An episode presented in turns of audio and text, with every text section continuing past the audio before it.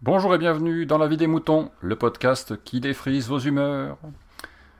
Cet épisode est épisode de réponse, comme vous le savez, de débat, euh, est une réponse et un avis de Phil Good à l'épisode 126 que euh, j'ai eu l'honneur, euh, l'avantage de faire la semaine dernière euh, concernant le petit jeu de la vérité. Je sais pas si écoutez, allez l'écouter. Je vous ai même, il y a même un article du Monde à lire en même temps sur une étude qui a été faite aux États-Unis sur le fait que les jeunes, une partie des jeunes, ne sont pas capables de distinguer la vérité d'un fake ou d'une fausse information.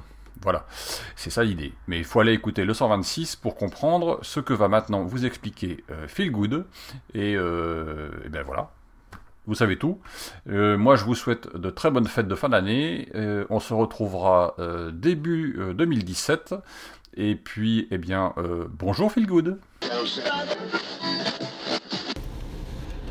Salut Picabou, salut les moutons, désolé pour le son dégueulasse, je suis en voiture, mais je viens d'écouter l'avis des moutons euh, sur euh, la vérité, etc.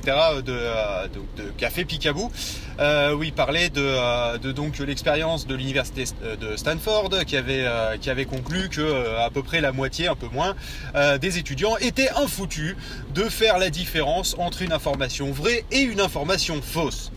Eh bien, très honnêtement, je sais que, euh, pardon, désolé pour les essuie-glaces, euh, je sais que euh, là, ça, on a envie de la remettre en cause. On se dit que oui, alors forcément, les gens peuvent pas être aussi cons.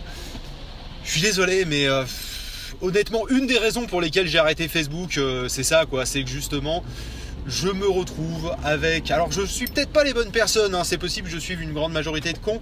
Euh, mais toujours est-il, euh, je me retrouve avec une grande partie des, euh, des gens qui partagent sans réfléchir en disant ah mais cette information elle pourrait être intéressante. Alors cette information ça peut être quoi?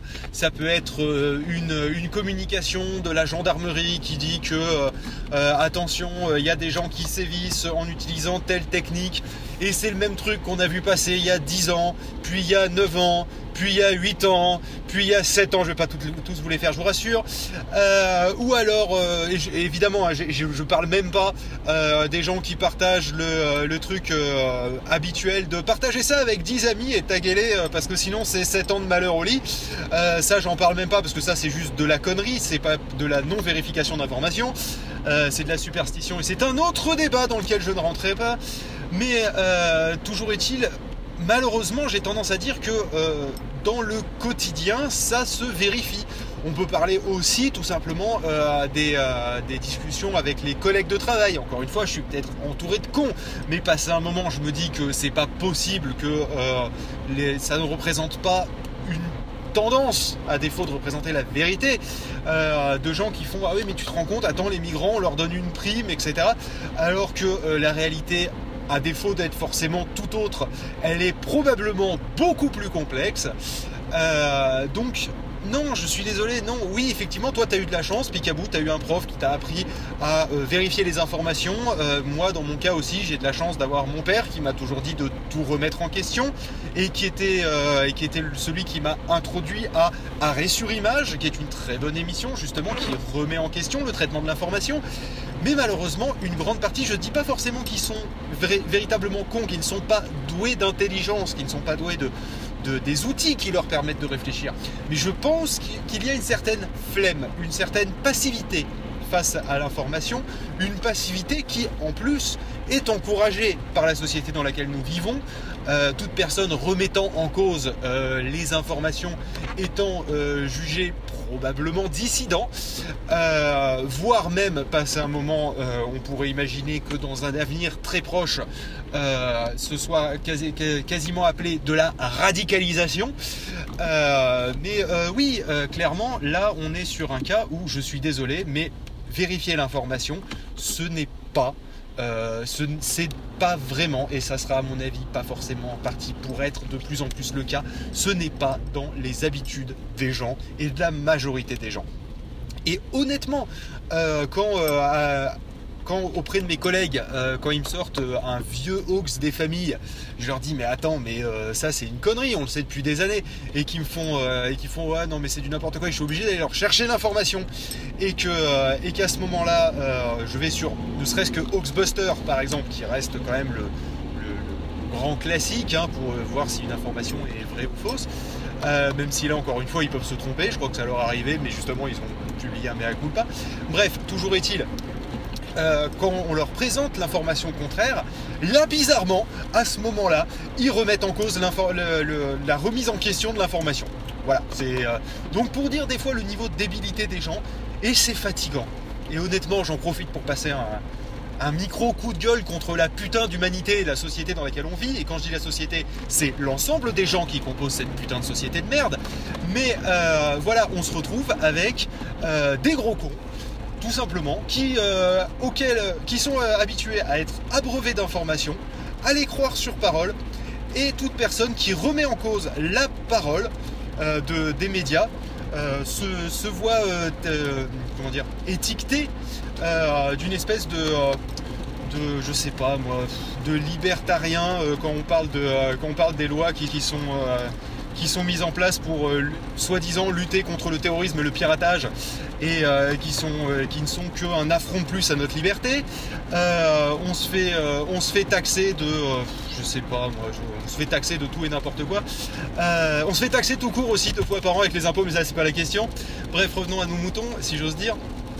Bref, euh, on se retrouve dans une société où euh, remettre en place la sainte parole euh, des médias, des médias traditionnels en tout cas, est, presque un péché. Et j'ai envie de dire qu'on a presque remplacé la sacro-sainte religion euh, c'est un peu un, pléonasme, la sacro-sainte religion. Euh, et euh, la, parole du prêtre, comment ça s'appelle putain quand le prêtre il, explique pendant je sais pas combien de temps un texte de l'évangile. Bref, ça me reviendra que après que j'ai appuyé sur arrêt, bien entendu. donc du coup, on, a remplacé cette, cette dictée de vie, j'ai envie de dire, par le journal de 20 heures, par le traitement des médias habituels, par la parole des politiques aussi. Euh, qui est souvent d'ailleurs relayé par les médias traditionnels. Et c'est tellement plus simple de juste suivre ça et de croire ce qu'on nous dit, parce que une fois qu'on commence à remettre les choses en cause, et eh ben à ce moment-là c'est flippant.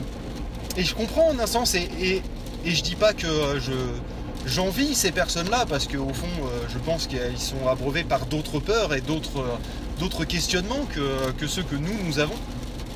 Mais, euh, mais quelque part ça doit être plus simple.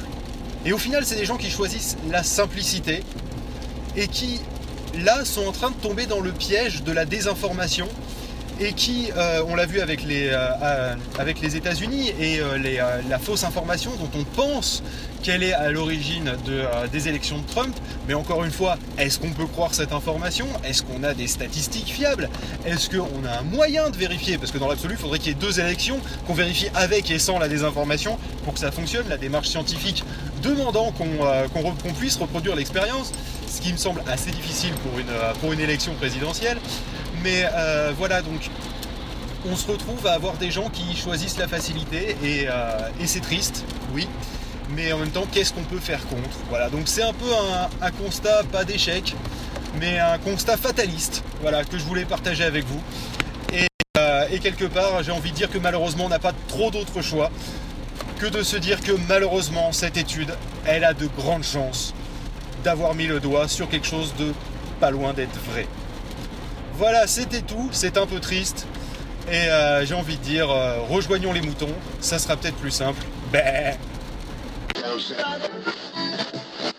Exprimez-vous dans la vie des moutons, le podcast collaboratif et participatif. Abordez les sujets que vous voulez, faites partager vos envies, vos idées, vos colères ou vos coups de cœur. Comment faire? Vous pouvez développer votre sujet dans un plusieurs épisodes ou même lancer un débat avec d'autres auditeurs de la vie des moutons qui comme vous répondront via leur propre épisode. Envoyez un mail à picabou PICABOUBX, à gmail.com, avec un fichier MP3 de 8 minutes maximum. Vous pouvez aussi faire vos enregistrements via le répondeur de la vie des moutons. Le numéro est le suivant 09 72 47 83 53. La vie des moutons, le podcast fait pour vous et par vous.